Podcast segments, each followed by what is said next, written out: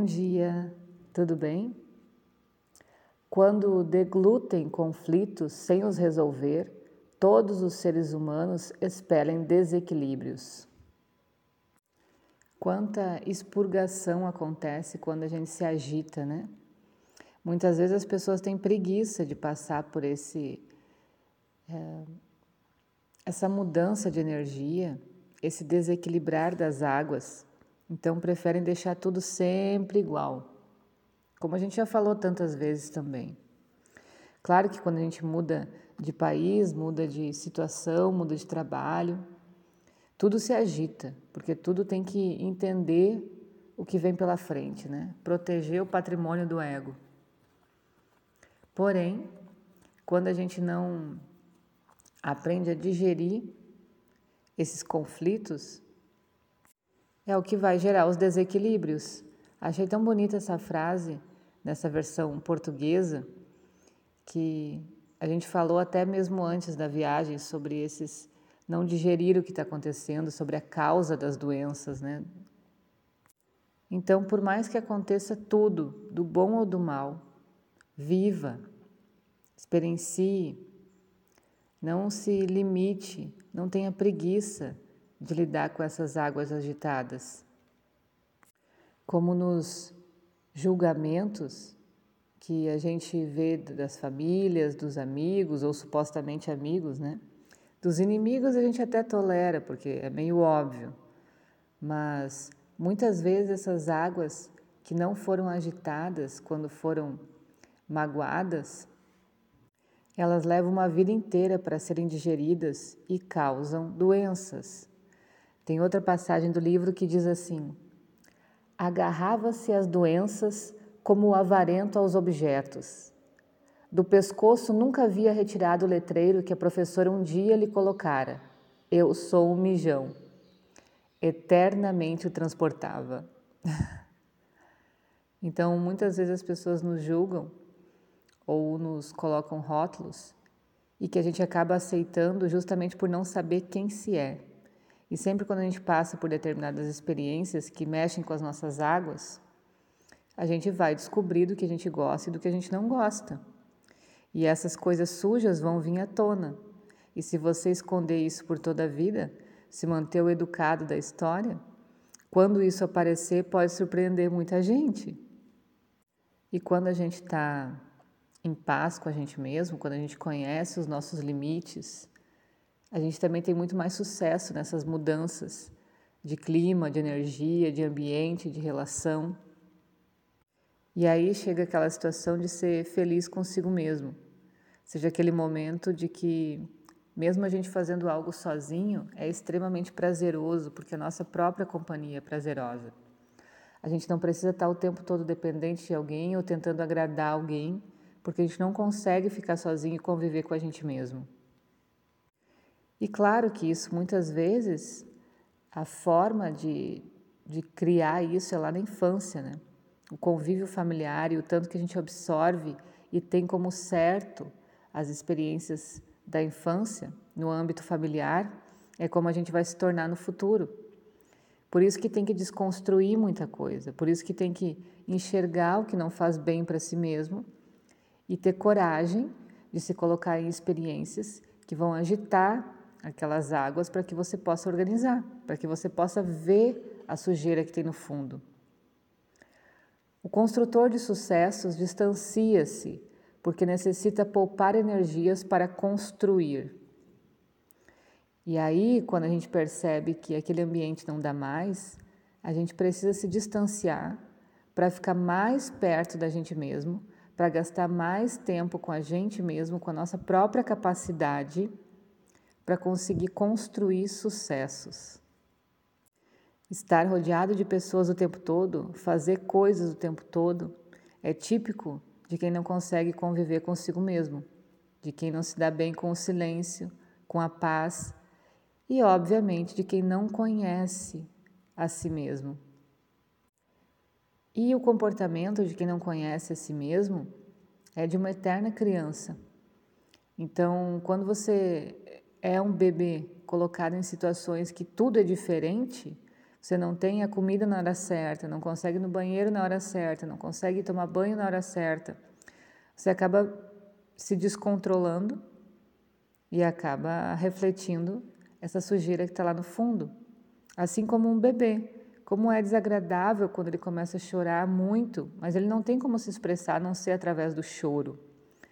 Então, esses adultos que não curaram essa parte infantil vão querer chamar a atenção de todas as formas, inclusive ficando emburrados, por exemplo.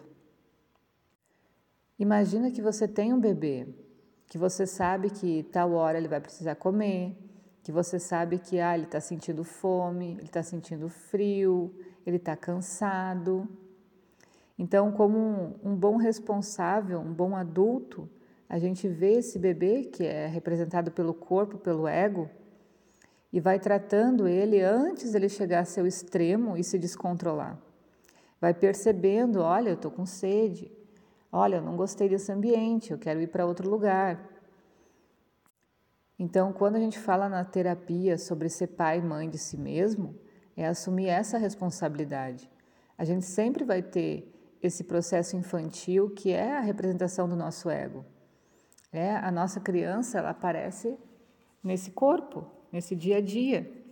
E a nossa sabedoria, a nossa espiritualidade é estar atento a essa criança e cuidar dela antes que a água transborde.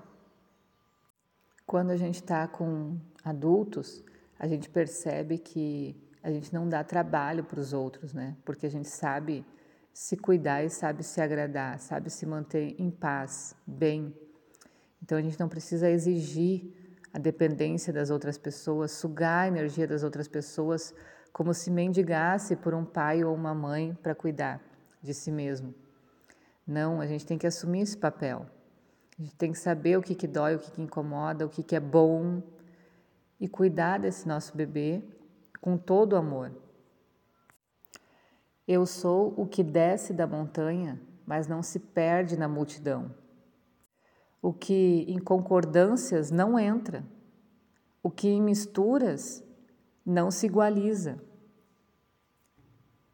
Nunca sabendo onde estar nem onde jogar.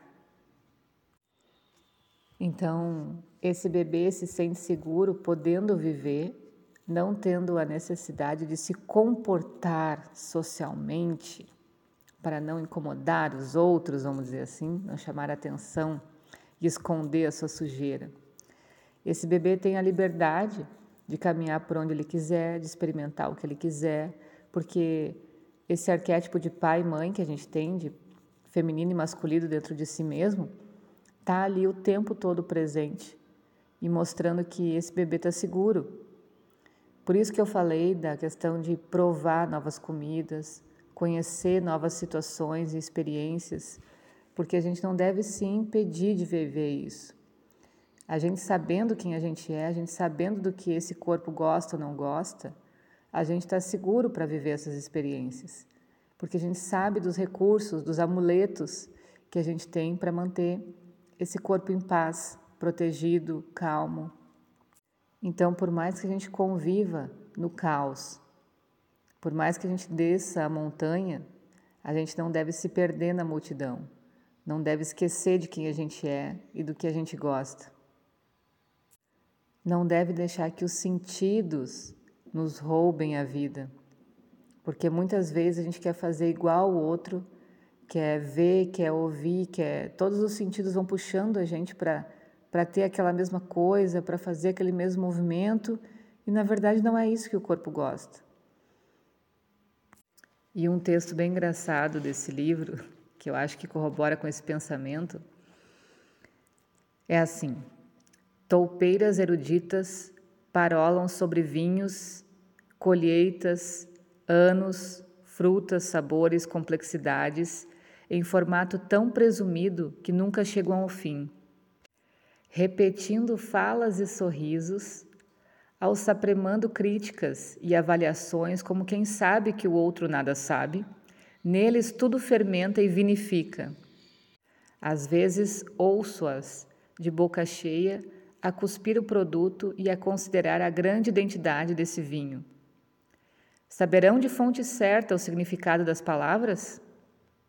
Centradas em si mesmas, parecem toupeiras de outros buracos, de outras merendas, de outros alcances. Numa altivez mal disfarçada, serão canários de eleições distanciadas do chão, que nem se enxergam quando apenas soletram agências de ganha-pão. E no fim, adoçam o café com adoçante, tendo em vista os apertos estomacais. Eu fiquei imaginando uh, a referência sobre canários nesse texto, né, relacionada a tantos brasileiros que tem em Portugal e que chegam lá dizendo que sabem de tudo, que são superiores, enfim, só porque tem grana, né? E o tanto que os portugueses devem se divertir com esses turistas sabichões. Então, cuidado para não repetir as coisas que os outros fazem, porque às vezes a gente pode estar fazendo um, um papel bem feio. ok? Beijo e um ótimo dia para todo mundo.